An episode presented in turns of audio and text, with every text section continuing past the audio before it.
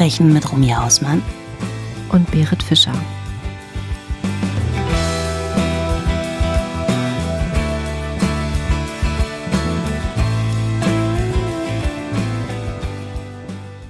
Es ist der 12. März 2011, ein früher Samstagmorgen. Bethesda, die 65.000 Einwohnerstadt nordwestlich von Washington DC, kommt so langsam in die Gänge. Die ersten Geschäfte öffnen. Zumindest für die Angestellten, denn vor dem allgemeinen Shopping-Trubel muss noch ein bisschen was vorbereitet werden. So auch im Lululemon Store. Lululemon ist ein Hersteller für Sportbekleidung, vor allem die Yoga-Kollektionen liegen heiß im Trend. Als Rachel, eine Angestellte bei Lululemon, nun um 8 Uhr morgens beim Laden ankommt, stellt sie fest, dass die Tür des Geschäfts unverschlossen ist. Das heißt, entweder ist schon ein Kollege oder eine Kollegin vor ihr eingetroffen oder der Laden stand die ganze Nacht lang offen. Dieser zweite Gedanke, ein eigentlich abwegiger, scheint dann aber doch der richtige zu sein, denn als Rachel den Laden betritt, merkt sie sofort, dass hier etwas nicht stimmt. Kleidung wurde aus den Regalen gerissen und liegt verstreut herum, Schaufensterpuppen ebenfalls, wie leblose Körper.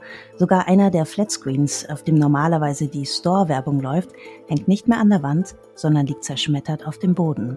Und als wäre das nicht alles schon unheimlich genug, ist da plötzlich ein Geräusch zu hören, ein schmerzverzerrtes Stöhnen aus dem hinteren Teil des Ladens. Erschrocken rennt Rachel aus dem Geschäft und bittet den nächsten Passanten, der ihr in die Arme läuft, sie hinein zu begleiten und nachzusehen, was da drinnen vor sich geht. Der Mann erklärt sich sofort bereit, ihr zu helfen, und schnell ist ihm klar, dass hier etwas Schreckliches geschehen sein muss, denn durch den gesamten Laden führen blutige Schuhabdrücke. Im hinteren Flur machen Rachel und er schließlich eine grauenvolle Entdeckung. Hier liegt Jaina Murray eine weitere Angestellte des Lululemon Store, mit dem Gesicht nach unten inmitten einer riesigen Blutlache und mit einer Schnur um den Hals, die fest in die Haut einschneidet. Neben ihr steht ein roter Werkzeugkasten. Werkzeuge liegen herum, Blut verschmiert. Jaina ist tot. Und es gibt noch ein weiteres Opfer, Brittany Norwood, die ebenfalls bei Lululemon arbeitet und gestern zusammen mit Jaina Spätschicht hatte. Rachel und der Passant finden sie in einer der angestellten Toiletten, ebenfalls blutverschmiert. Ihre schwarze Yogahose ist im Schritt aufgerissen. Ihre Hand- und Fußgelenke sind zusammengefesselt. Neben ihr liegt ein großer, mit Blut getränkter Stein. Britney liegt da, genauso reglos wie Jaina. Was ist letzte Nacht hier geschehen im Lululemon Store Bethesda?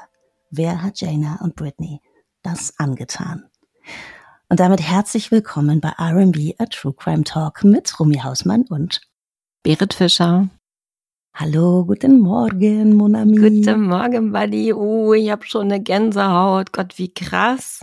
Es war ein langes Intro, aber es musste sein, äh, damit ich dir ein paar Bilder in den Kopf pflanzen kann. Ja, das hast du geschafft. Mein Kopfkino ging sofort los. Wir haben heute einen gelösten Fall, also das gleich äh, vorneweg. Bist du denn eher so front gelöste Fälle oder ungelöste Fälle? Bin beides, ehrlich gesagt.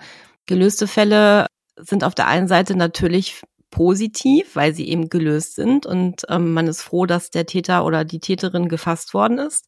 Man hat aber natürlich bei den ungelösten Fällen mehr zu spekulieren und zu analysieren, was auch interessant ist. Aber ich hoffe ja bei den ungelösten Fällen immer, wenn man die so nochmal hochspült, sei es über einen Podcast oder über YouTube, dass da vielleicht doch nochmal durch irgendwas Bewegung reinkommt, wenn das jemand sieht, dem plötzlich doch noch irgendwas einfällt, weil er was beobachtet hat und dadurch vielleicht doch dazu beigetragen werden kann, so einen ungelösten Fall dann doch noch aufzuklären. Ja, sehe ich ganz genauso. Wir sprechen heute über zwei Frauen, Jaina und Brittany, und die werden Opfer einer schlimmen, schlimmen Attacke. Und ich kann dir eins sagen, in diesem Fall gibt es einen Plot-Twist. Und das ist wieder eine Art von Plot-Twist, wo du sagst, nein, das ist nicht wirklich passiert. Aber es ist passiert. Seit zwei Jahren arbeitet die 30-jährige Jaina Murray bei Lululemon. Jaina ist blond, sehr attraktiv und sportlich, also schon rein äußerlich ein perfektes Aushängeschild für die Marke. Aber Jaina darauf zu reduzieren, würde ihr nicht gerecht. Ihre beste Freundin Heather, mit der sie zusammen aufgewachsen ist, wird später über Jaina sagen, Jaina liebte dich für das, was du warst, jeden einzelnen Teil von dir.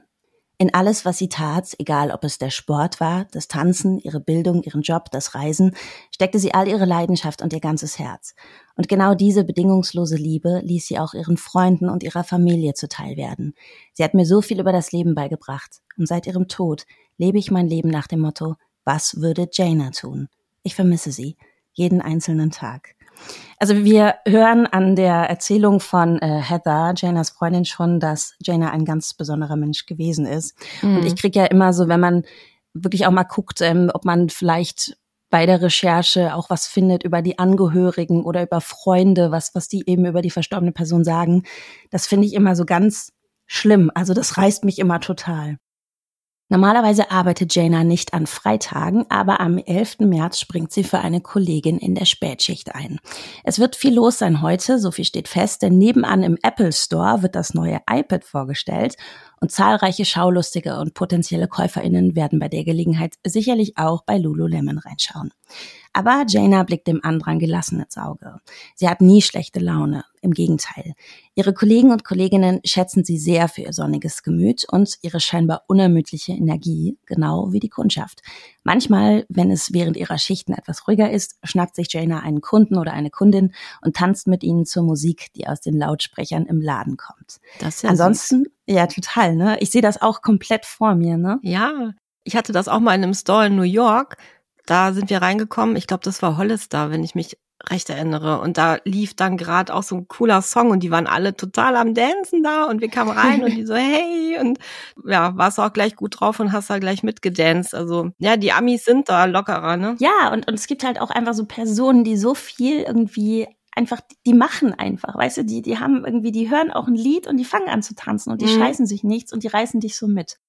Ansonsten studiert Jana Betriebswirtschaftslehre und Kommunikationswissenschaften und schreibt dabei gerade an ihrer Masterarbeit. Auch davon scheint Lululemon zu profitieren. Jana hat mit ihren Ideen zur Verbesserung des Geschäftsmodells bereits die Aufmerksamkeit der Firmenchefinnen in der Lululemon Hauptzentrale in Vancouver, Kanada auf sich gezogen.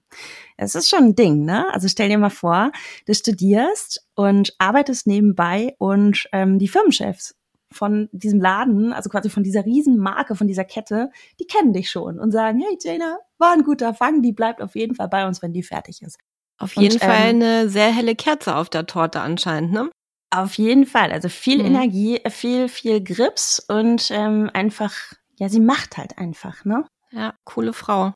Und Jana hofft jetzt auch nach ihrem Abschluss, dass sie einen guten Job bei Lululemon im Management in Seattle bekommt, weil in Seattle lebt nämlich auch ihr Freund und da möchte sie dann gerne mit ihm zusammenziehen.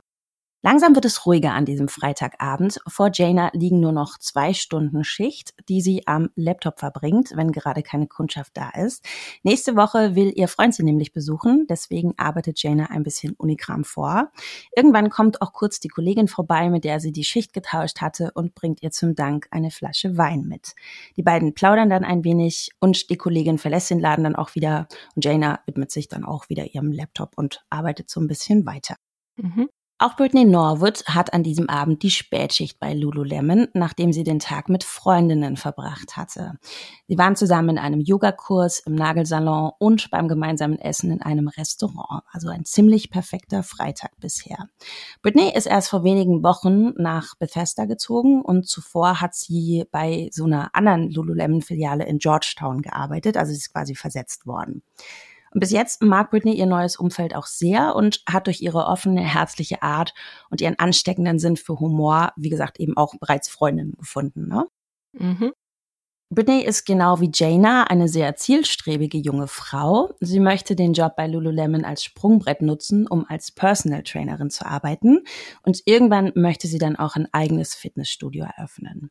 Und diesem großen Traum scheint sie heute auch ein ganzes Stück näher gekommen zu sein, weil sie hat nämlich erfahren, dass sie nächste Woche zum Bewerbungsgespräch bei einem örtlichen Sportstudio eingeladen ist. Jetzt haben wir es 21 Uhr. Vor Apple nebenan steht immer noch eine lange Schlange, als Jana und Brittany den Lululemon Store von innen abschließen und gemäß des Feierabendprotokolls die Lichter aus sowie den Sicherheitsalarm anschalten. Und jetzt, Buddy, machen wir einen kurzen Zeitsprung wieder nach vorne zum nächsten Morgen. Rachel und der Passant haben gerade Jana und Britney gefunden und alarmieren natürlich sofort die Polizei und den Rettungsdienst. Während bei Jana sofort feststeht, dass sie tot ist, können bei Britney noch Puls und Atmung festgestellt werden. Britney ist zwar bewusstlos, aber sie lebt und wird umgehend ins Krankenhaus transportiert. Währenddessen machen sich die ErmittlerInnen des Montgomery County Police Department sofort an die Untersuchung des Tatorts. Wir wissen ja jetzt schon, dass es in diesem Laden ganz wild aussieht in diesem Moment. Ich hatte dir das erzählt, ne? Da mhm. ist so ein. Flatscreen runtergerissen, da liegen die Schaufensterpuppen rum, ähm, da ist es ganz wild, da gibt's blutige Fußabdrücke. Das heißt, ja, ähm, gruselig. Ähm, total gruselig. Wir haben also offensichtlich Spuren eines Kampfes. Ja. Und wir haben auch eine leere Kasse. Das heißt, die Ermittler und Ermittlerinnen denken sofort, okay, hier haben wir es wahrscheinlich mit einem Raubüberfall zu tun. Was ich nur interessant finde, dass du ja gerade gesagt hattest, die haben abgeschlossen und haben das Alarmsystem aktiviert. Jetzt bin ich mal gespannt, wie das dann wohl so vor sich ging, äh, wie die da reingekommen sind. Genau, das wollen die Ermittler und Ermittlerinnen jetzt natürlich auch wissen. Ne? Und ähm, mhm. sie sind ja jetzt angewiesen auf Britney. Das heißt, sie wollen sie schnellstmöglich befragen, aber sie müssen noch ein bisschen warten, weil Britney wird jetzt erstmal notversorgt ne, und muss jetzt erstmal langsam wieder zu sich kommen. Das passiert auch. Also sie erlangt ihr Bewusstsein zurück und liegt eben da im Krankenhaus und ist natürlich auch noch völlig geschockt. Ja, abgesehen davon, also sie hat auch zahlreiche Schnittwunden am Bauch, an der Brust und an den Beinen und in ihrem Rücken stecken Glasscherben. An der Stirn, ja, an der Stirn hat sie eine große Wunde und ihre rechte Hand ist mit Verteidigungswunden übersät. Und dann eben halt auch der Schock. Ne? Sie hat gerade erfahren, äh, dass Jaina diese Nacht eben nicht überlebt hat. Aber Britney, trotz ihres Zustands, will natürlich jetzt unbedingt aussagen, gerade weil sie eben weiß, Jaina hat nicht überlebt. Also sie tut das jetzt für Jaina. Und deswegen berichtet sie den ErmittlerInnen jetzt Folgendes. Sie sagt, dass Jaina und sie um 21.45 Uhr den Laden verlassen haben und getrennter Wege gegangen seien. Mhm. Und ähm, also genau das, was du, was du auch gefragt hast. Ne? Also sie haben tatsächlich den Laden abgeschlossen, also Lichter aus, Sicherheitsgedöns an und sie sind gegangen. Sie haben diesen Laden verlassen. Das ist ja noch skurriler. Ja, pass auf. Ähm, okay. Ähm, es war nämlich so, dass auf dem Weg zur nahegelegenen U-Bahn-Station ist Britney nämlich aufgefallen, dass sie ihr Portemonnaie vergessen hatte. Ah, okay. Genau, und da ist natürlich auch ihre U-Bahn-Fahrkarte drin und dementsprechend auch ihr Geld und eigentlich alles, ne? Und deswegen hat sie natürlich in dem Moment ein Problem. Zudem hat sie den Ladenschlüssel nicht. Also den hat Jaina. Also rief Britney Jaina an und erklärte ihr jetzt eben, hey, ich habe mein Portemonnaie vergessen, hey, können wir bitte nochmal zurück zum Laden, können wir uns kurz da treffen, weil ich komme ja nicht rein. Und sie erfährt, dass Jaina zufälligerweise auch was vergessen hat, nämlich ihren Laptop. Also verabreden die beiden Frauen sich jetzt quasi, sich nochmal beim Laden zu treffen, um ihre Sachen zu holen. Und kurz nach 22 Uhr trafen sie sich dann dort. Jaina öffnete die Tür und deaktivierte den Sicherheitsalarm. Blöderweise konnte Britney ihr Portemonnaie jetzt aber nirgendwo finden, also haben sie zusammen nochmal diesen Angestelltenbereich durchsucht, haben das Portemonnaie aber nicht gefunden. Jaina versprach Britney gleich am nächsten Morgen, wenn sie wieder Schicht hätte, noch einmal nach dem Portemonnaie zu schauen und gab Britney ihre U-Bahn-Fahrkarte, damit sie sicher nach Hause käme. Weil Jaina ist sowieso mit dem Auto da, die hat es in der Nähe vom Store geparkt und gibt ihr dann einfach quasi ihre Karte, damit sie wenigstens eben nach Hause kommen kann. Mhm. Erst als die beiden jetzt vom Angestelltenbereich zurück in den Verkaufsraum traten, wurde ihnen klar, dass sie etwas Entscheidendes vergessen hatten, nämlich den Laden abzuschließen, während sie drinnen nach Britneys Geldbörse suchten. Oh, da steht Und du kannst es dir denken, Du kannst es dir, genau, nicht nur einer. Also zuerst sehen sie tatsächlich nur einen. Ja, das ist ein Mann, er ist komplett in schwarz gekleidet, samt einem Hoodie, einer Skimaske und Handschuhen. Ohne zu ja, zögern. Der war ja gut vorbereitet. Der war richtig gut vorbereitet. Und der schlägt jetzt ohne zu zögern mit einer Metallstange auf die überraschte Jaina ein. Gott während im gleichen. Moment, ja, ein zweiter Mann, ebenfalls in schwarz gekleidet, hinter einem der Verkaufsständer hervortrat und Britney mit einer Hand an den Haaren packte und ihr mit der anderen einen scharfen Gegenstand an die Kehle hielt. Er sagte, er werde ihr die Kehle aufschneiden, wenn sie nur einen Mucks von sich gebe. Also wirklich ein Albtraum, ein absoluter Albtraum. Während der erste Mann jetzt die bewusstlose Jaina in den hinteren Flur schleppte, drängte der zweite Britney zu den Toiletten, wo er sie unter rassistischen Beleidigungen zu Boden warf. Also man muss dazu sagen, Britney ist schwarz. Und er reißte ihr ihre Hose auch auf, um sie zu vergewaltigen, unter anderem mit einem Kleiderbügel aus dem Laden. Du großer Gott. Mhm. Dann habe er Britney mit einem harten Gegenstand auf den Kopf geschlagen, vermutlich mit diesem Stein, den hatte ich vorhin schon erwähnt, ne, dieser blutgetränkte Stein, der später neben ihr gefunden werden würde. Und so verlor sie immer wieder das Bewusstsein. Und wenn sie eben kurz wach war, dann hörte sie Stimmen von nebenan, nämlich von den Kunden und Kundinnen im Apple Store, die oh da drüben nein. das neue iPad gefeiert haben, ja. Und keiner kriegt es mit und keiner hört dich und keiner hilft dir. Ja, Britney betete, sagt sie, dass irgendjemand irgendwie das mitbekäme, ja, weiß, was eben nur durch diese eine Wand getrennt nebenan halt da so vor sich ging, ne? Und dass sie und Jana gerettet werden würden. Und sie hört eben auch, wie irgendwann da drüben die Stimmen verstummen, ne? Und der Apple Store eben, ja, Feierabend gemacht hat. Und Britney und Jana blieben sich selbst überlassen. Mhm. Ja, echt grausam, ne? Britney berichtet weiter, dass ihr Angreifer sie schließlich auf die Beine und in den Verkaufsraum gezerrt habe, damit sie ihm die Kasse und den Safe öffnete. Während sie das tat, konnte sie Jaina im hinteren Flur schreien hören, Schreie, die immer leiser wurden, bis es schließlich totenstill war. Das nächste, an das sich Britney erinnert, ist, wie sie auf der Trage der RettungssanitäterInnen liegt. Ja, ich glaube, dass man kann sich das überhaupt nicht vorstellen. Das ist so, glaube ich, irgendwie so der typische Albtraum, ja. Ja. Aber ich glaube, wirklich in so eine Situation zu geraten, das muss dir auch total surreal vorkommen irgendwie, ne? Ja, vor allen Dingen, weil es da auch so schnell passiert ist, ne? Also die hatten ja beide gar keine Zeit, so wie sich das anhört. Das muss ja wie in so einem Film gewesen sein, also wie in einem schlechten ja, genau. Film.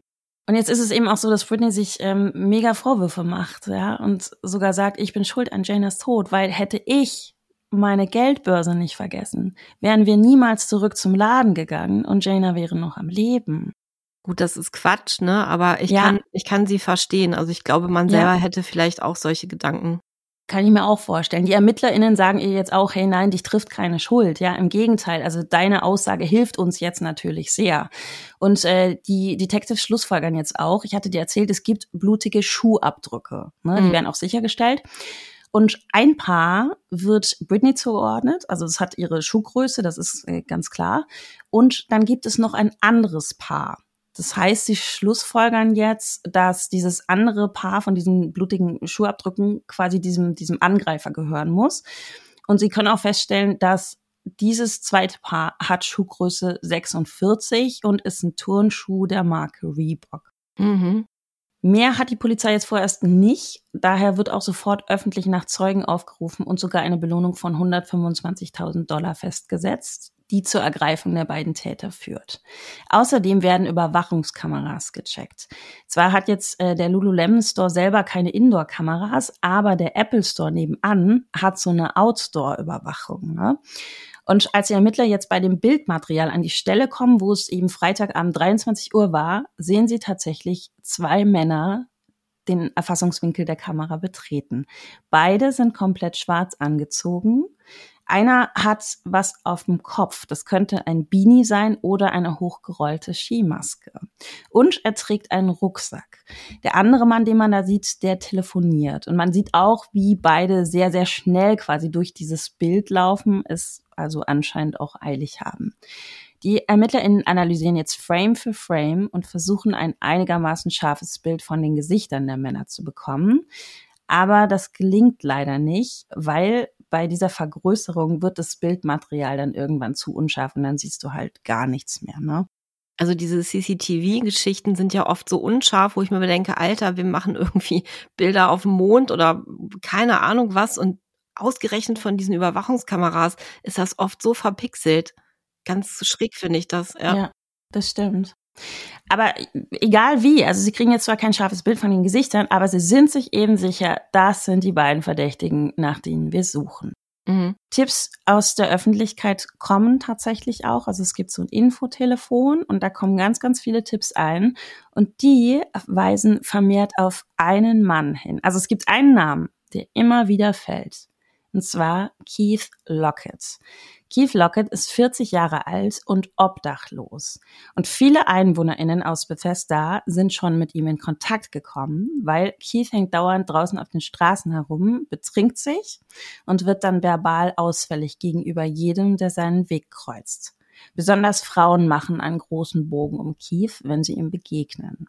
Und auch der Polizei selber ist Keith dementsprechend schon länger kein Unbekannter mehr. Er hat ein Vorstrafenregister und da kannst du einiges drin lesen, nämlich Überfall, Raub und Körperverletzung. Mhm. Also wir haben hier tatsächlich eine vielversprechende Spur. Keith hat auch ein Stammlokal in Bethesda, das er jeden Tag besucht hat, weil das findet die Polizei jetzt heraus, als sie sich mit dem Manager des Lokals unterhält. Ausgerechnet seit dem Freitag, an dem der Überfall im Lululemon Store geschah, sei Keith hier nie wieder aufgetaucht.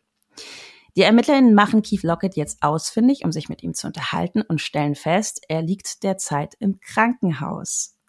Er hat Verletzungen im Gesicht, inklusive einem geschwollenen Auge, und auf der Kleidung, mit der er eingeliefert wurde, ist getrocknetes Blut. Ja, kann es sein, dass Britney oder Jana Keith verletzt haben, als sie versuchten, sich gegen ihn zu wehren? Ist mir schon wieder alles zu offensichtlich. Ich habe schon wieder irgendwie ein anderes Gefühl, aber ich bin gespannt. Gut, ich habe dir den Plotwist auch angekündigt, ne? Also Keith sagt, nein, war nicht so. Er sei an jenem Freitag selbst überfallen worden, daher stammten die Verletzungen.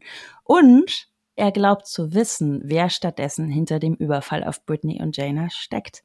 Ach. Es gäbe da nämlich zwei Typen, einen Spanier und seinen afroamerikanischen Kumpel, die sich kürzlich zusammengetan hätten, um in Bethesda Geschäfte auszurauben. Er kriegt auch viel mit, ne, wenn er den ganzen Tag auf der Straße Richtig. unterwegs ist. Hm. Aber jetzt nicht nur das, es wird noch besser. Keith will sich zum Zeitpunkt des Überfalls auf den Lululemon Store vor dem Geschäft aufgehalten haben und gesehen haben, wie, ich zitiere, der spanische Dude und der schwarze Dude sich auf die Ladies stürzen. Ich habe es mit meinen eigenen Augen gesehen. Die ErmittlerInnen halten das jetzt natürlich erstmal für eine Ausrede. Ne? Er will das alles beobachtet haben, aber selber unschuldig sein. Ja, irgendwie nice try, ne? Hat ja auch nicht die Polizei gerufen, hätte er machen nee, können. Nee, und wir dürfen nicht vergessen, er ist verletzt. Ja, er ist verletzt und er hat Blut auf seiner Kleidung. Ja, okay, er wollte wahrscheinlich nicht, dass er mitverdächtigt wird, ne? Ja gut, aber ich meine, wenn du jetzt sagst, hey, ich hab's halt gesehen, ich war's aber nicht, aber zufällig habe ich halt auch Wunden, die quasi von äh, Jana und Britney stammen können, ja, die gut, sich klar, nicht gewehrt hätten. Schräge ne? Story. Das ist mhm. schon ein bisschen schwierig in dem Moment zu glauben. Ja. Was machen die Ermittler also? Die nehmen jetzt einfach mal die Kleidung mit von Keith und analysieren das Blut, um zu gucken, ob es da vielleicht DNA-Spuren von Jana oder Britney oder beiden gegeben hätte. Tatsächlich aber stammen die Blutspuren nicht von Jana oder Britney, sondern von Keith selbst. Mehr noch, es gibt überhaupt keine physischen Beweise, dass Keith sich am Tatort aufgehalten hätte. Und jetzt kommen Keiths Ärzte ins Spiel, weil die liefern uns dafür auch gleich eine Erklärung. Keith leidet an einer schizoaffektiven Störung und nimmt dagegen Medikamente ein. Eine schizoaffektive Störung ist eine Störung, so heißt es, des Denkens, Fühlen und Handelns. Dabei wechseln sich Symptome einer Schizophrenie mit Symptomen von Depression und krankhafter Hochstimmung, sprich Manie ab. Für die Betroffenen heißt es, dass sie teilweise den Bezug zur Realität verlieren, dass sie teilweise an Halluzinationen oder Wahnvorstellungen leiden. Also haben wir jetzt eine Erklärung, ne, warum Keith irgendwie komische Sachen erzählt. Und den ErmittlerInnen ist das, wird es auch sehr bald logisch, weil die Geschichte, die Keith jetzt über seine angebliche Sichtung der Ereignisse bei Lululemon erzählt hat, verändert sich auch von Mal zu Mal.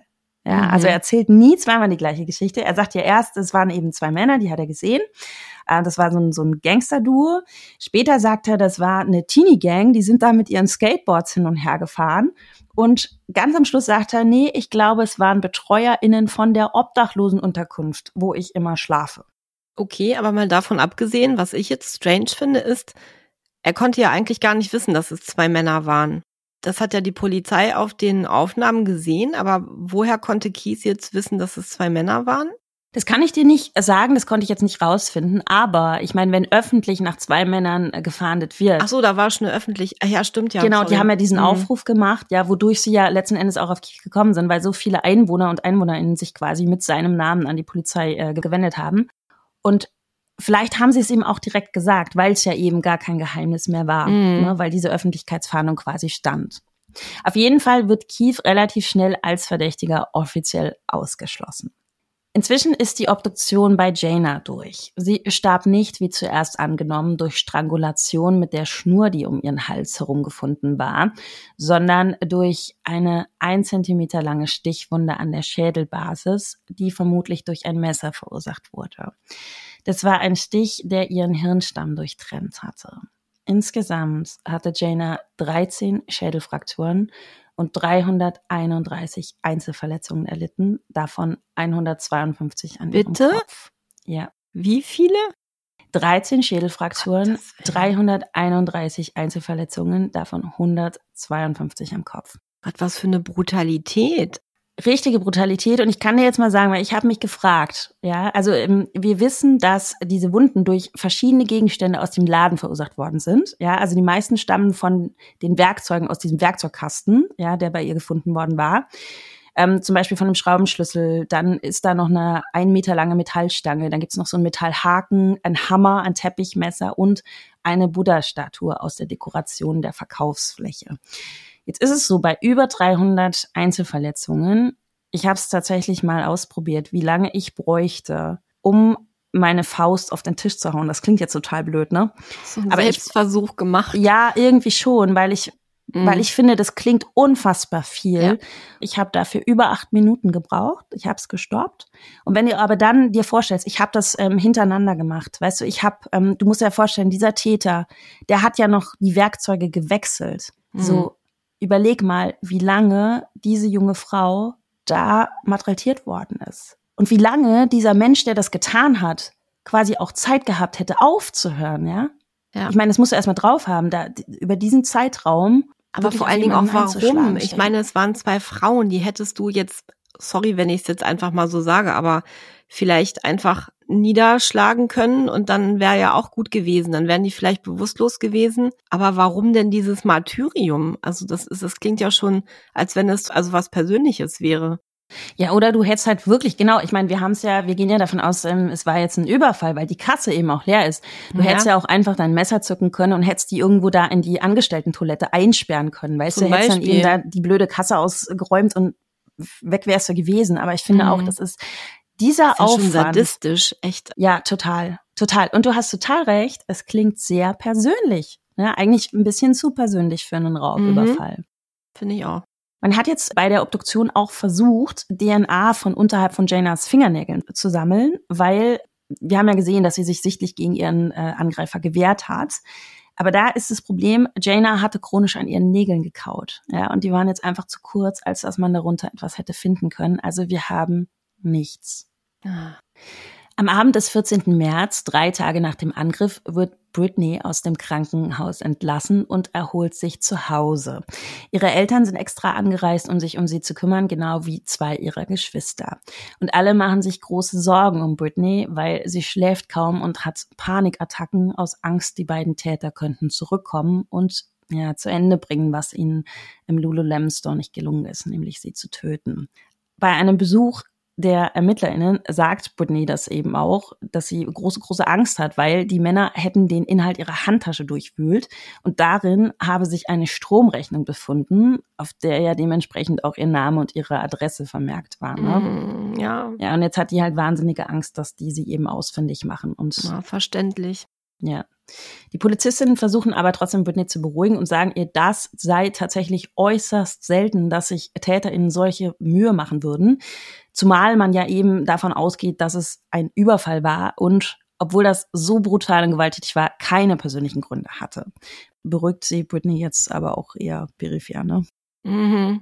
Da es, was die DNA betrifft, momentan also eher schwierig ist, konzentrieren sich die ErmittlerInnen auf eine andere Tatortspur, nämlich die blutigen Schuhabdrücke. Eine Abdruckspur, das hatte ich schon gesagt, kann Britney zugewiesen werden. Und dann gibt es, wie ich eben auch schon erzählt habe, noch Abdrücke in Männergröße, nämlich in Schuhgröße 46. Die Detectives finden es ein bisschen seltsam, dass es neben Britneys Schuhabdrücken nur ein weiteres Abdruckpaar gibt. Schließlich wissen wir ja, es waren zwei Männer an dem Überfall beteiligt.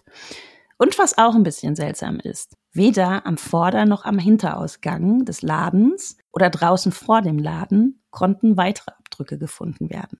Also hat die Fußspur irgendwo aufgehört oder wie? Im Laden. Es gibt nur im Laden Fußabdrücke. Und das ist natürlich schon komisch. Hat er die Schuhe ausgezogen vielleicht und sich andere genommen oder so oder ist barfuß raus? Ja, pass auf. Als jetzt einer der Detectives sich nochmal im Laden umsieht, findet er unter dem Kassentisch einen Schuhkarton und zwar mit Turnschuhen der Marke Reebok in Größe 46. Rachel, du erinnerst dich an Rachel. Rachel ist ähm, die Frau, die ähm, die Angestellte von Lululemon, mhm. die Jana und Britney gefunden hatte.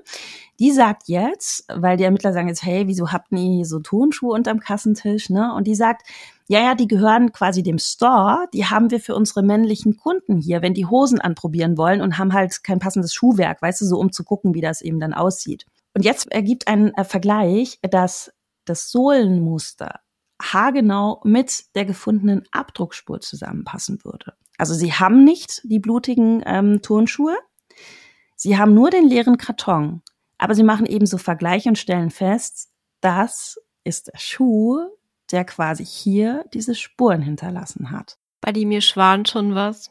Ich könnte mir schon vorstellen, wer es war. Möchtest du schon was dazu sagen oder willst du noch zuhören? Soll ich? Rachel? Rachel? Was, Rachel? Die hat sich die Schuhe angezogen.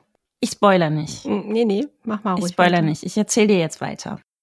Fast eher obligatorisch wird auch Janas Auto untersucht. Ich hatte dir gesagt, ne, sie ist ähm, an dem Tag war sie mit dem Auto bei der Arbeit. Mhm. Und das hat gar nicht so einen richtigen Grund, dass die jetzt irgendwie gucken oder, oder eben auch mal in ihrem Auto schauen. Das ist eher so ein Gefühl, ja. Also es gibt nicht wirklich einen Grund.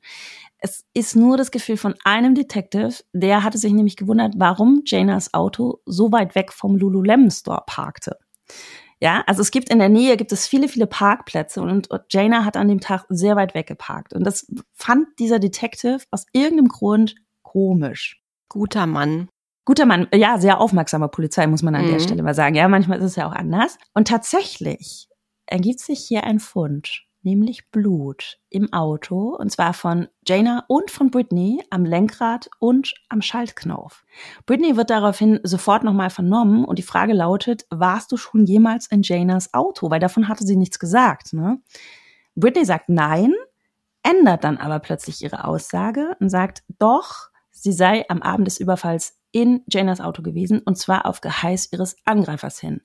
Er hätte sie zu Janas Auto gezwungen, das direkt mhm. vor dem Lululemon Store geparkt war und sie dazu aufgefordert, es, also das Auto auf einem entfernteren Parkplatz abzustellen. Warum wisse sie nicht und sie habe sich auch nicht getraut nachzufragen, weil ihr Angreifer habe sie schließlich mit dem Tod bedroht. Danach warte mal, warte sie, mal ganz kurz. Ja. Also die wurden überfallen. Rattert, ne?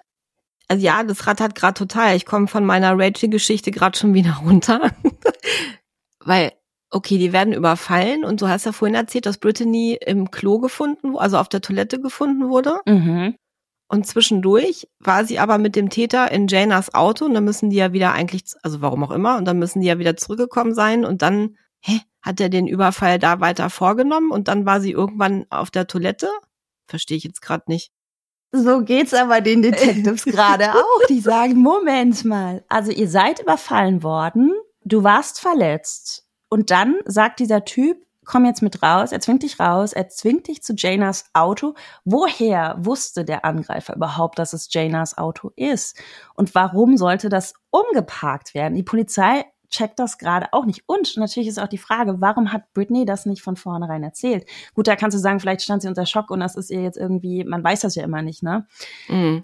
Aber das ist den Detectives total unlogisch. Und das Ding ist, wie du gerade auch gesagt hast, also die haben jetzt dieses Auto, warum auch immer, umgeparkt, weg vom Store, ein paar Blocks weiter. Britney sagt, sie sind zurückgelaufen, genau wie du gerade. Ja, sie müssen ja irgendwie zurückgekommen sein. Ja, sind sie auch. Und zwar zu Fuß. Und jetzt musst du dir überlegen, an diesem Abend, diese Gegend, wo der Lululemon Store ist, neben Apple, die gerade das iPad feiern. Wo alle Apple-Kunden Freudestrahlen mit ihrem richtig. iPad, mit ihrem neuen iPad unterm Arm durch die Gegend rennen. Hm, richtig. Genau. Und es ist nicht nur im Store was los, sondern eben auch auf der Straße. Und Brittany will jetzt also schwer verletzt und blutig durch diese Straßen gelaufen sein ja, das halten die Detectives jetzt für äußerst unglaubwürdig und es keimt ein Verdacht auf. hat Britney etwas mit Janas Tod zu tun? Auf jeden Fall geht die Richtung eher in Britneys Richtung und nicht in Rachels Richtung, was ich vorhin erst dachte. Ja, es ist auf jeden Fall nicht so richtig konsistent, was sie gerade sagt. Und ähm, sie sagen natürlich auch, hey, wenn du da durch die Straßen läufst, schwer verletzt. Und da sind so viele Menschen unterwegs. Sie sagt, sie wäre sogar an einem ähm, an so einem Officer vorbeigekommen. Und die sagen, warum hast du denn nicht irgendwas gesagt? Ja. ja, sie hätte sich nicht getraut. Okay, verstehe ich noch. Trotzdem ist das Ding, sie war halt blutverschmiert von oben bis unten. Ja, so ignorant kann ja keiner sein. Nee, das glaube ich auch nicht. Und die Detectives glauben es eben auch nicht. Sie konfrontieren jetzt Britney quasi mit dieser Frage, so nach dem Motto, hast du was mit Janas Tod zu tun? Und Britney ist natürlich völlig außer sich, weil sie sagt, hey, ich bin hier das Opfer. Also was, was soll das? das ist, ich habe hier Höllenqualen durchlitten und ihr denkt, ich habe damit was zu tun. Mhm. Leckt mich. Ne? Einer jedoch scheint offen zu sein für die These der Polizei, und zwar ausgerechnet Britneys Bruder Chris. Er sagt den ErmittlerInnen, er habe sich die ganze Zeit schon gewundert, warum Britney im Vergleich zu Jaina nur oberflächliche Wunden gehabt habe. Und wir erinnern uns, sie war auch nur drei Tage im Krankenhaus. Sie hat viele Wunden gehabt, aber tatsächlich eigentlich nur dort, wo du selber hinkommst. Sie hat zum Beispiel auch okay. nur am oberen Rücken Verletzungen gehabt. Also alles das, was du theoretisch, ja, wir sind immer noch in der Theorie, mit einem Messer oder mit ähm, einer Glasscherbe hm. selber machen könntest. Und wir erinnern uns auch, ihre Hände und Füße waren gefesselt, aber tatsächlich auch so, also beides nach vorne. Ja, das ist ja immer so ein bisschen schwierig. Wie willst du dich hinten fesseln? Also geht vermutlich auch mit sehr, sehr viel Aufwand, weiß ich jetzt gar nicht. Aber die waren auch vorne gefesselt. Also all das, was Britney hatte, hätte sie theoretisch sich auch selbst zufügen können. Oh, krass. Es ist auch so, sie hatte ja zum Beispiel auch gesagt, dass sie vergewaltigt worden sei, unter anderem auch mit einem Kleiderbügel. Verletzungen, die darauf hindeuten, wurden zum Beispiel aber nicht gefunden bei der Untersuchung. Also wir haben kein Sperma, wir haben auch keine ähm, inneren Verletzungen, die da auf Gewalt schließen lassen. Aber die Frage ist jetzt natürlich, warum sollte Britney Jaina ermorden?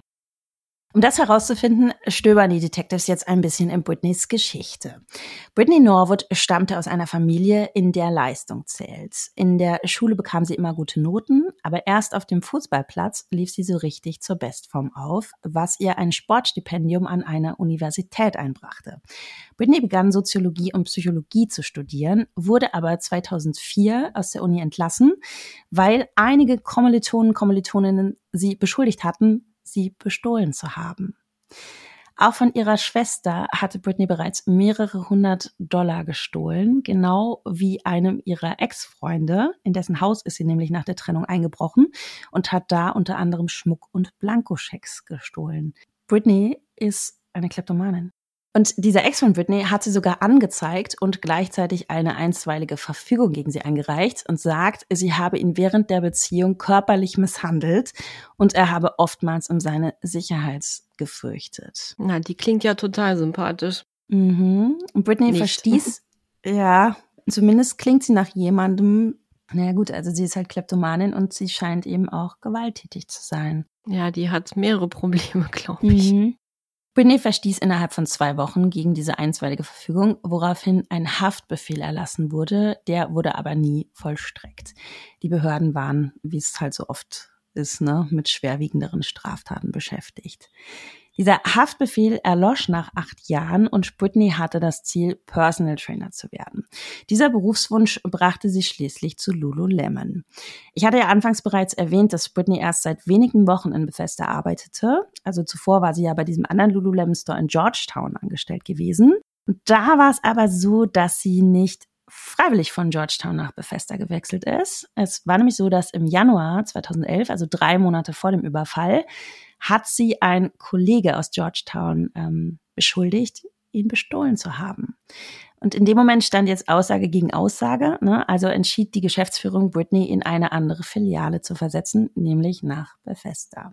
Aber Britney konnte es auch hier nicht lassen. Und jetzt kommen wir zu dem unfassbaren Grund für Janas Ermordung. Jana hatte Britney dabei erwischt, wie sie eine Leggings aus dem Lululemon Store klauen wollte. Oh Mann. Ernsthaft eine Leggings. Eine Leggings für ein Leben. Mhm. Genau, also es soll wohl so gewesen sein, dass Also Britney hatte schon so ein bisschen, ähm, war ein bisschen angepiekst an dem Tag auf Jaina, weil die hatten zusammen Schicht und Jaina soll wohl zu der Kollegin, die ihr den Wein gebracht hatte, so eine, ja, halb im Spaß so eine Bemerkung gemacht haben, ja, ich habe Dienst mit der Kleptomanin, weißt du, irgendwie so. Also es muss sich wohl aus dieser anderen Filiale da in Georgetown. Hat also es gab halt Gerüchte, dass hm. Britney halt die Finger irgendwie nicht bei sich lassen kann. Und das hat Britney wohl auch mitgekriegt. Und jetzt war es eben so, die ähm, hatten so ein Protokoll, dass die Angestellten sich auch gegenseitig in die Tasche gucken durften. Und das hat Jaina am Feierabend, ähm, an diesem Freitagabend bei Britney gemacht. Ne? Also mhm. die hat mhm. in ihre Tasche geguckt und hat festgestellt, hey, da ist eine Legging drin. Hast du die bezahlt? Nein, hat sie nicht. Die sind dann tatsächlich so wie Britney auch, ähm, also es ging so ein bisschen hin und her, war aber noch nicht gewalttätig. Es stimmt auch, dass die beiden zusammen das Geschäft verlassen haben. Jaina hat zu Britney gesagt, ey, okay, jetzt pass mal auf, alles cool, wir gehen jetzt nach Hause, wir klären das morgen. Ich spreche morgen mit Rachel. Ne? Und dann finden wir irgendwie eine Lösung. Also sie hat sie jetzt nicht, sie ist sie nicht angegangen, aber sie hat klar gemacht, dass sie am nächsten Morgen dieses Thema mit Rachel besprechen wird. Also okay. Also quasi Rachel sagen wird, dass Britney gestohlen hat. Sie sind dann tatsächlich, so wie Britney ausgesagt hat, ähm, haben sie beide den Store verlassen. Und es war auch tatsächlich so, das konnte man ja auch nachvollziehen aufgrund der Telefonaufzeichnungen, dass Britney Jana nochmal angerufen hat und gesagt hat, hey, ich habe meinen Geldbeutel vergessen. Also genau so war es tatsächlich auch. Ja, die hat sich war wahrscheinlich dann auf dem Nachhauseweg, ist das hochgekocht bei ihr ja. und dann hat sie sich ja. überlegt, hm, wie komme ich jetzt aus der Nummer raus? Und dann hat sie sich wahrscheinlich spontan an diesen Plan überlegt. Genau so wird's wohl gewesen sein. Sie hat es nie selber quasi ausgeführt, warum sie das getan hat. Man kann das nur spekulieren oder man kann sich eben auch nur auf die Ausführungen der Staatsanwaltschaft dann später vom Verfahren beziehen. Sie hatte ja an dem Tag auch erfahren, hey, du hast nächste Woche ein Vorstellungsgespräch bei einem Fitnessstudio. Sie wollte immer Personal Trainer werden. Also sie, sie war quasi auf dem Weg, dass es weiterging für sie, weißt du, und sie mhm. war eben auch sehr zielstrebig. Und jetzt war eben auch klar, okay, es ist jetzt wieder was passiert. Es könnte jetzt sein, dass ich eben entlassen werde wegen diesem Diebstahl. Also sie hat vermutlich in dem Moment um ihre Zukunft gefürchtet und ist ja. komplett eskaliert. Am Freitag, den 18. März, auf den Tag genau eine Woche nach der Tat, wird Britney wegen Verdacht des Mordes ersten Grades verhaftet. Der Tag der Verhaftung fällt mit der Beerdigung von Jaina zusammen. Über 200 Menschen versammelten sich, um sich von Jaina zu verabschieden, darunter auch die Geschäftsführung von Lululemon. Brittany wird vor Gericht gestellt. Janas Bruder Hugh sagt am Tag der Verhandlung, der 11. März 2011 war für meine Familie der 11. September 2001. Nichts wird je wieder normal sein. Nichts wird je wieder so sein wie früher. Janas zweiter Bruder Dirk sagt, dass er und seine beiden kleinen Söhne Bilder für Jana malen und kleine Briefe schreiben, die sie anschließend verbrennen, damit sie im Rauch in den Himmel aufsteigen oh können. Oh Gott. Ja. Ihre Ermordung, so sagt Dirk weiter, habe tiefgreifende Auswirkungen auf seine beiden kleinen Söhne gehabt. Ja. Er sagt, dass ähm, vor dem Schlafengehen er nicht quasi auf Geheiß seiner beiden kleinen Kinder im Schrank nach dem Boogeyman nachgucken soll, sondern die bitten ihn, nach Britney Norbert zu suchen. Um Gottes Willen, das ist ja mhm. furchtbar. Mhm. Ja, da kannst du mal sehen, was solche Taten für Auswirkungen natürlich auf die ganze Familie haben, inklusive der Kinder. Das betrifft ja alle irgendwie. Und es ist dann irgendwie, es ist einfach in deiner DNA so, ne? Und es, es geht dann eben auch auf die Kinder. Natürlich, die bekommen das irgendwie mit. Auch wenn du denen ähm, solche grausamen Details, würdest du denen ja niemals erzählen. Aber sie wissen ja, dass Jaina tot ist. Und sie wissen auch, es gibt eine Verhandlung. Also, weißt du, ich kann dir jetzt nicht genau sagen, wie alt die sind. Also, sie sind ja noch in dem Alter, wo sie malen und kleine Briefe schreiben. Also, vielleicht, vielleicht sechs, sieben, acht oder so. Also, weißt du, vielleicht auch ein Ja, aber jünger. du spürst ja trotzdem, dass irgendwie genau. was Schlimmes passiert ist. Naja, und dann kriegst du ja auch mit, wenn Erwachsene sich unterhalten. Davor bist du ja gar nicht gefeit. Also selbst wenn mhm. deine Eltern das nicht machen, weißt du, du hörst dann vielleicht das Getuschel der Nachbarn oder Kindergartentante oder eine Lehrerin sagt halt irgendwie was. Ne? Also du bekommst es einfach mit und es ist dann einfach Teil dieser Familien-DNA und es ist so traurig. Ich weiß jetzt nicht, ob es Dirk ist oder Hugh, also einer von beiden Brüdern. Die waren auch im Irak und tatsächlich bekommen die nach Janas Tod ein Päckchen. Das war lange auf dem Postweg unterwegs, von Jana auch. Und ähm, da hat sie ihrem Bruder quasi so eine, so eine Cappy reingelegt, vom, von Lululemon auch, und hat ihm irgendwie auch noch so einen kleinen Brief dazu geschrieben, so er soll gut auf sich aufpassen und sie freut sich, ihn wiederzusehen. Also, weißt du, so ein, und er bekommt die Post halt nach ihrem Tod. Nur 21 Minuten brauchen die Geschworenen, um Britney für schuldig zu befinden. Unter Tränen bettelt sie um Gnade. Aber der zuständige Richter lässt sich nicht beeindrucken. Er sagt bei der Urteilsverkündung, über 300 Mal haben sie auf Jaina eingestochen. Sie haben diese Frau regelrecht verstümmelt. Mit jedem Schlag hatten sie die Möglichkeit, darüber nachzudenken, was sie tun. Die Lügen, die sie hinterher erzählt haben, waren unglaublich. Sie sind eine verdammte Lügnerin. Im Januar 2012 verurteilt er Britney zu lebenslanger Haft. Gott sei Dank. Ich hoffe, die kommt auch nie wieder raus. Ich kann ja nicht sagen, ob mit oder ohne Bewerbung. Ich glaube, Bewährung. Ich glaube ohne. Also das konnte ich nicht genau eruieren.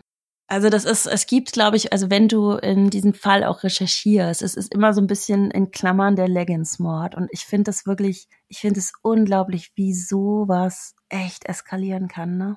Wegen der Leggings, das muss man sich mal reinziehen. Also ich weiß, es sind auch andere Morde schon passiert auf dieser Welt wegen noch kleinerer Sachen oder wegen irgendwelcher albernen Streitereien oder sowas. Da ging es noch nicht mal um Gegenstände, weißt du, wie ich meine? Aber mhm ja, alles so unsinnig, es hätte nicht sein müssen.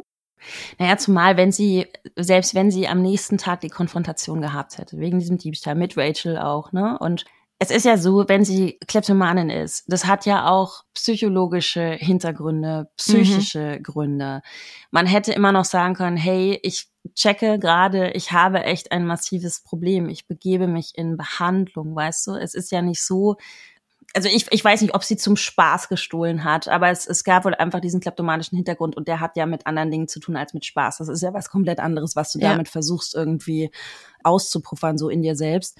Mhm. Es hätte ja Lösungen gegeben und dann hätte sie sich in Behandlung gegeben, aber sie hat wirklich, wie du sagst, sie hat ein Leben beendet und das auf diese Art und Weise, ne? Und es ist ja nicht nur das, sie hat diesen Tatort gestaged, aber so krass so abgebrüht musst du auch erstmal sein und das auch ja quasi spontan. Das war jetzt keine Tat, die sie von langer Hand geplant hat, sondern das ist ja eigentlich spontan passiert, weil wenn Jaina sie jetzt nicht erwischt hätte mit der Leggings, wäre ja auch alles eigentlich gut gewesen. Also wer weiß, was später noch passiert wäre eventuell. Wenn sie jetzt nicht erwischt hätte mit der Leggings, dann hätte sie sie vielleicht eine Woche später oder drei Monate später beim Klauen von was anderem erwischt. Aber die Tat war ja wohl eher spontan, aber das musst du dir mal reinziehen dann so eine Brutalität und, und Abgebrühtheit an den Tag zu legen, ne? Und das dann alles so, wie du eben schon sagtest, zu stagen und sich dann selber noch zu verletzen in so einem Ausmaß und sich dann da quasi, ich sag jetzt mal, seelenruhig in diese Toilette zu legen und darauf zu warten, dass mich dann jemand morgens findet und dann irgendwie noch zu Schauspielern, pff, kann man sich gar nicht vorstellen. Und das Tragische ist auch, normalerweise haben die bei Lululemon immer zur Drittschicht, ne? Also die sind eigentlich nie zu zweit. Es sind eigentlich immer drei Leute und an dem Abend halt nicht. Ich weiß nicht genau warum. Ich glaube, ähm, ich glaube, ich habe irgendwo gelesen, dass die dritte Kollegin, dass die sich unwohl gefühlt hat und früher gegangen ist. Aber eigentlich wären sie zu dritt gewesen. Das musst du dir mal vorstellen. Na, da fragst du dich, wo Karma war in dem Moment, ne? Ja, und du erinnerst dich auch an die zwei Männer, die wir auf den Überwachungsbildern hatten, ne? In schwarz gekleidet mit was auf dem Kopf, die da durchgegangen sind, wo man dachte, das sind die beiden Verdächtigen. Die haben natürlich gar nichts damit zu tun gehabt. Ja. ja, das waren zwei Küchenhilfen, die von einem Restaurant in der Nähe quasi nach Hause gegangen sind. Und das ist aber auch so ein Ding. Du stagest diesen Tatort und du fakest dieses Verbrechen oder du legst dieses Verbrechen über dein Verbrechen drüber was wäre denn gewesen, die hätten quasi diese Gesichter wirklich scharf ziehen können und hätten diese Gesichter abgedruckt, weißt du, wie ein Foto von den beiden Männern. Ja. So. Und diese Männer wären erkannt worden von Bekannten und wären behandelt worden wie Verdächtige. Mhm. Was das ja auch machen kann mit dir. Und du denkst dir, Alter, ich bin einfach nur von der Arbeit nach Hause, ich habe nichts damit zu tun gehabt. Das wäre sicherlich rausgekommen auch. Ja, das auch was sich ja beweisen lassen. Zufall, aber, ne? aber in der Zeit, davon, ja. ja, aber in der Zeit, solange die Polizei quasi auch noch nicht nachprüft oder nachgeprüft hat oder sichergestellt hat, dass du wirklich einfach von der Arbeit nach Hause gegangen bist, auf dem ja. Weg da von der Kamera eingefangen worden bist, so lange giltst du als Verdächtiger. Die ganze Stadt denkt, du hast einen Mord begangen. Ja, so schnell kann das gehen. Also das macht mir auch immer ein bisschen Angst. Ich habe das schon mal überlegt. Ähm, es gab schon mal solche ähnlichen Fälle, wo Leute verdächtigt wurden, die mit der Tat gar nichts zu tun hatten. Stell dir mal vor, du siehst jemandem ähnlich und das ist ja auch schon vorgekommen, dass plötzlich die Polizei dann bei diesen Menschen vor der Tür stand und die haben den verhaftet oder die, nur weil du dem Täter oder der Täterin ähnlich gesehen hast. Stell dir mal vor, es klingelt bei dir oder bei mir und dann steht die Polizei vor der Tür und sagt so, kommen Sie mal mit, Frau Fischer, ne? Und Du hast ja. damit gar nichts zu tun. Es ist halt auch, ähm, Britney hat ja am Schluss dann auch vor Gericht, also sie hat um Gnade gebettelt, sie hat geweint, sie hat auch ähm, sich eigentlich entschuldigt bei Janas Familie, aber man hatte schon so ein bisschen so den Eindruck, ja, okay, das Ob ist das jetzt, ehrlich ähm, war weiß nicht. Ja, und sie, es gibt natürlich auch, sie ist verurteilt worden wegen Mord ersten Grades. Ne? Es wäre natürlich auch noch was anderes gewesen, es wäre Mord zweiten Grades gewesen.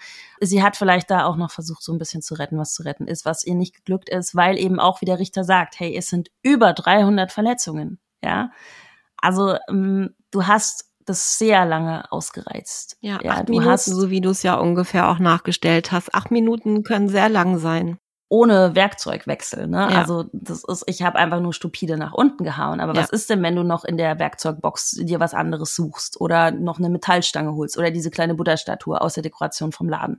Also da vergeht ja noch viel mehr Zeit. Ja, komm so locker auf zehn bis zwölf Minuten. Und ich meine, das ja, ist genug Zeit, um sich das zu überlegen oder auch aufzuhören. Ne? Ja, und warum auch dieser Overkill? Warum, weißt du so? Also die muss ja so einen Hass gehabt haben auf ja, Jaina. Total. Ja, das war der Lululemon-Mörder, den du noch nicht kanntest. Nein, den kannte ich tatsächlich überhaupt nicht. Was für eine krasse Story. Also ich bin mal wieder entsetzt, wie so oft. Ne? Fehlen mir die Worte. Und ein Menschenleben wieder zerstört für nichts und wieder nichts und äh, das auch der ganzen Familie und der Freunde und wer auch immer da noch drumrum war.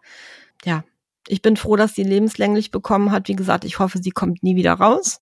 Sie hatte zwar den Mord nicht geplant an ihr, aber sie hat's halt so ausgeweitet. Und das hat ihr halt keiner abgenommen, weil wenn du halt diese 300 Mal da auf jemanden eindrischst, dann ähm, auf jeden Fall eine Tötungsabsicht. Ich meine, wir sind Gott sei Dank noch nie in der Situation gewesen, aber ich denke mir ja auch mal, wenn ich, wenn ich jemanden vielleicht auch niederschlage, ist nicht in dem Moment auch so das Ding, dass es mich total bremst. Dass ich in dem Moment schon auf dem, auf dem Ding bin, zu sagen, oh Gott, was habe ich gerade getan?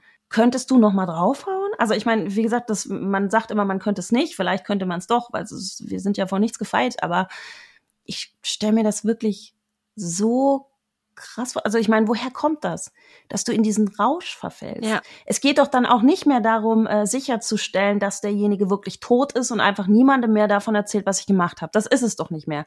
Also ich meine, wenn ich über 300 Mal oder schon über 70 Mal, über 10 Mal auf jemanden eindresche, einschlage, den stranguliere, noch was. Ich meine, mir ist doch klar, dass der nicht mehr aufsteht, jetzt mal ehrlich. Das war der Lululemon-Mord, Buddy. Ich bin sehr gespannt, was du uns nächste Woche mitbringst, ob es äh, ein gelöster oder ein ungelöster Fall sein wird und ob ich ihn kenne. Ich glaube nicht, dass du den kennst und es ist ein gelöster Fall tatsächlich diesmal aus Florida, so viel kann ich schon verraten. Und ich kannte den Fall vorher aber auch nicht. Der ist mir jetzt neulich zufällig über den Weg gelaufen und ich habe das gesehen und war entsetzt. Also das ist auch wirklich ähm, eine Geschichte. Da kannst du auch nur mit dem Kopf schütteln und denkst dir so, Mann, oh Mann, oh Mann, was ist bloß mit den Menschen los? Aber mehr dazu dann nächste Woche. Ich bin sehr gespannt. Bis nächste Woche, Buddy. Danke für den Fall heute, Buddy. War super spannend. Bis nächste Woche.